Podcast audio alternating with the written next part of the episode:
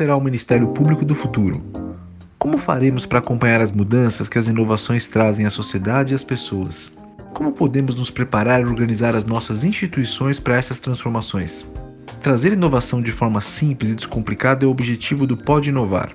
Eu sou Nuno Manzano, coordenador do Inova SMP, espaço de inovação da Escola Superior do Ministério Público de São Paulo. E hoje vamos começar descomplicando esse tema. Afinal, o que é inovação e como ela se aplica ao poder público? Inovação tem que ser simples e não apenas um conjunto de atos isolados. É parte de uma cultura que precisa estar inserida na rotina das pessoas e das instituições. Muitas vezes, pequenas melhorias trazem grandes resultados. Por isso, ter uma cultura de inovação forte e presente é essencial. Para falar sobre esse tema, convidamos o Fabro Steibel, que tem mais de 20 anos de experiência em inovação, é diretor executivo do Instituto de Tecnologia e Sociedade Rio e membro do Global Council do Fórum Econômico Mundial. Fabro, muito obrigado por aceitar o nosso convite. Para começar, conta um pouco para a gente da sua experiência nessa área. Olá a todos e todas que escutam. Meu nome é Fábio Steibel, eu sou o diretor executivo do ITS. Também estou afiliado ao Berkman Klein Center, na Universidade de Harvard. Ensinei, atuei com inovação mais de 20 anos, ainda mais na área de governo aberto e é um prazer estar aqui falando sobre inovação com o MP São Paulo. Ótimo, Fábio. É sensacional ouvir alguém com a sua expertise. Minha primeira pergunta é sobre definição do nosso escopo. Fábio, afinal, o que é inovação? Para responder o que é inovação, eu prefiro definir inovação como uma cultura, uma forma de você ver problemas e se perguntar, tem uma forma diferente de fazer e resolver eles. Será que tem uma forma mais eficiente de você fazer algo? Será que tem uma forma mais efetiva de você fazer algo? por exemplo de uma inovação no setor público que você vai ver que não tem nada a ver com tecnologia. Uma prefeitura do Paraná, é, Quatro Barras, criou um laboratório de inovação.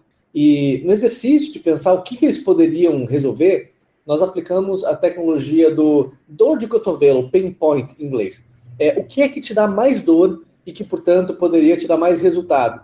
E sem dúvida o processo licitatório era absolutamente é, prejudicial para aquela organização, porque era algo que tinha que fazer muitas vezes, e muitas vai e voltas e etc.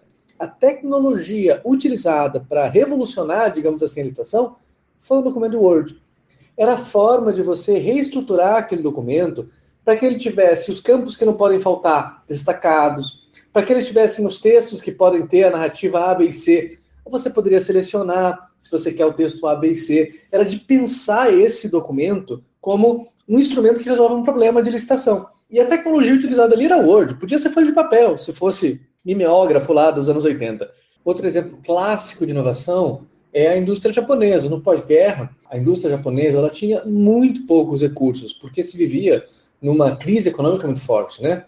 Essa indústria, ela vai para os Estados Unidos e encontra uma cultura completamente diferente, porque a cultura dos Estados Unidos era de abundância de recursos. Então, as fábricas de Cadillac e outras elas tinham um estoque gigantesco do que você poderia fazer.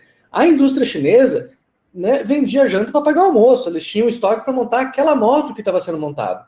Então, o que, que a indústria japonesa se especializou ali? No que hoje a gente conhece como 5S.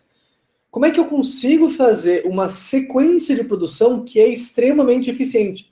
Então, se lá no passo 40 né, tinha um parafuso montado errado, você vai rever todos os processos antes para tentar entender por que, que aquele parafuso está errado e se você não pode fazer uma mudança naquilo. Semana passada, por exemplo, caiu, né, teve um, um Boeing, um avião que estacionado quebrou o trem de pouso, né? Não quebrou, era um pininho que estava, e aquele pininho colocado errado na manutenção poderia fazer o avião inteiro cair, assim, né, no chão mesmo, com o bico de frente.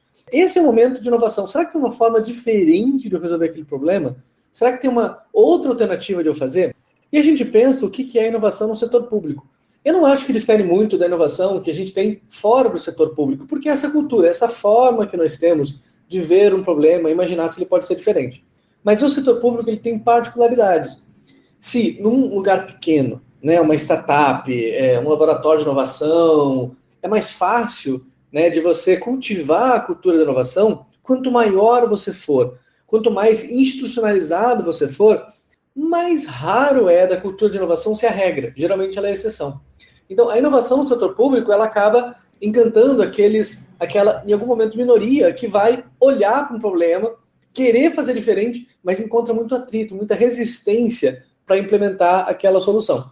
Dito isso, não quer dizer de que o setor público não seja inovador. Se alguém será inovador, será o setor público, porque ele tem mais dados, ele tem mais recursos, ele tem profissionais capacitados. O setor público é incrível, mas ele não é reconhecido pela inovação, porque é muito mais fácil de você inovar quando você não tem regras definidas. Então, se você está lá criando uma economia de plataforma, um aplicativo novo, você pode definir todas as regras. Se você está lá fazendo um processo penal, as regras são dadas por lei, a interpretação também na jurisprudência. É mais difícil de você inovar dentro do setor público, mas é absolutamente possível. Ótimos exemplos, Fábio. Como as pessoas podem, então, simplificar os processos de inovação no trabalho e até na vida pessoal? Uma regra de ouro é comece pequeno e escale. Né? Essa lógica de escalabilidade e inovação é erre rápido e aprenda rápido. Então, é, o processo de inovação ele é um processo de fracassos e de aprender com os fracassos, mas você erra rápido. E essa é a segredo, pequenos ciclos de inovação que vão se somando. Então, por exemplo, em vez de você definir todas as regras do novo processo, você define as principais e vai fazendo ao longo do processo. É claro que vai faltar coisa, mas tudo bem, porque a gente não sabe ainda o que a gente quer criar. Trabalhar com inovação é trabalhar com objetos que a gente não tem como definir. Daí, talvez, por exemplo, uma da dificuldade do setor público, que é de como contratar a inovação, né? Porque a contratação no setor público ela é feita com regras de eficiência, transparência e tantas outras, né? Onde a inovação ela é difícil de você definir.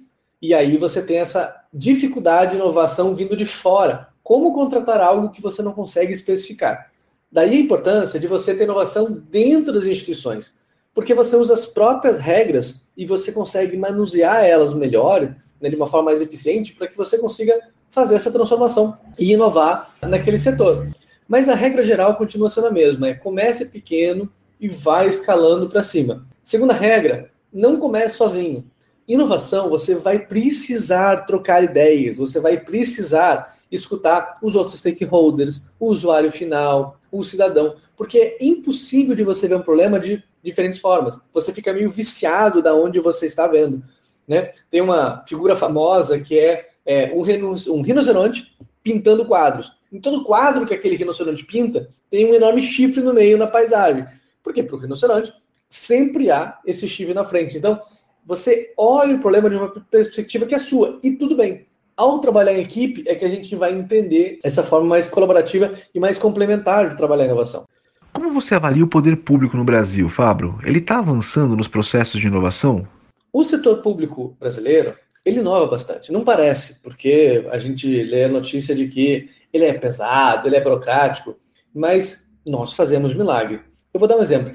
Na saúde, por exemplo, se você olhar o que os Estados Unidos gastam com saúde e o que o brasileiro gasta com saúde, para o mesmo tratamento básico, você vê que o sistema americano gasta 5, 7 vezes mais do que o brasileiro.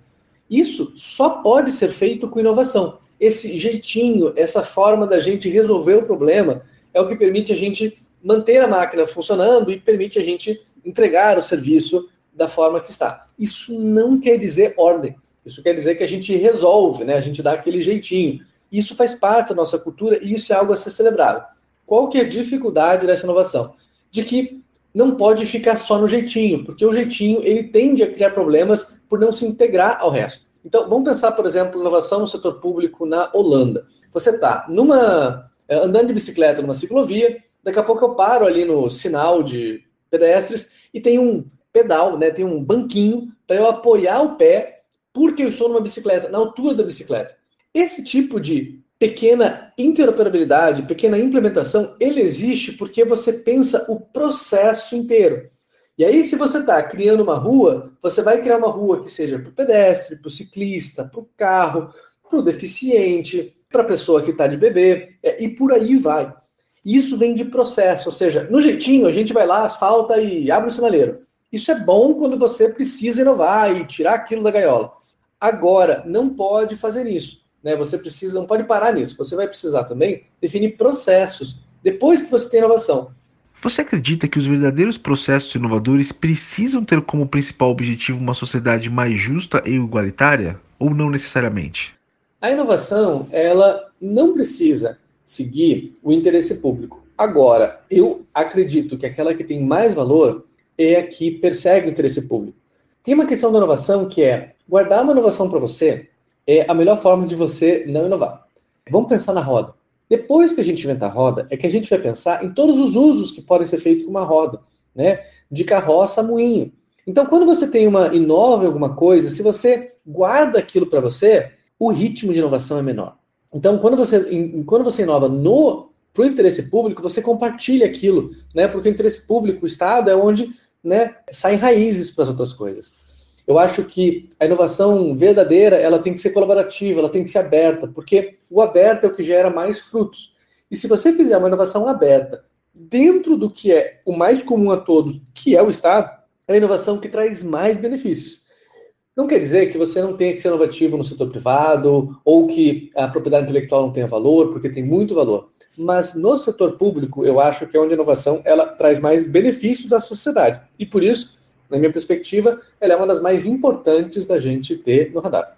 Muito bom, muito obrigado, Fábio Steibel, por compartilhar conosco a sua expertise tão qualificada no assunto. Sem dúvida, cumprimos nossa missão de descomplicar o tema e estamos cultivando a nossa cultura. Termina aqui o Pode Inovar, aprendizagem simples, rápida, mas aprofundada com a Escola Superior do Ministério Público de São Paulo. Não deixe de seguir o canal para receber os nossos programas de maneira automática no seu tocador preferido. Até o próximo programa.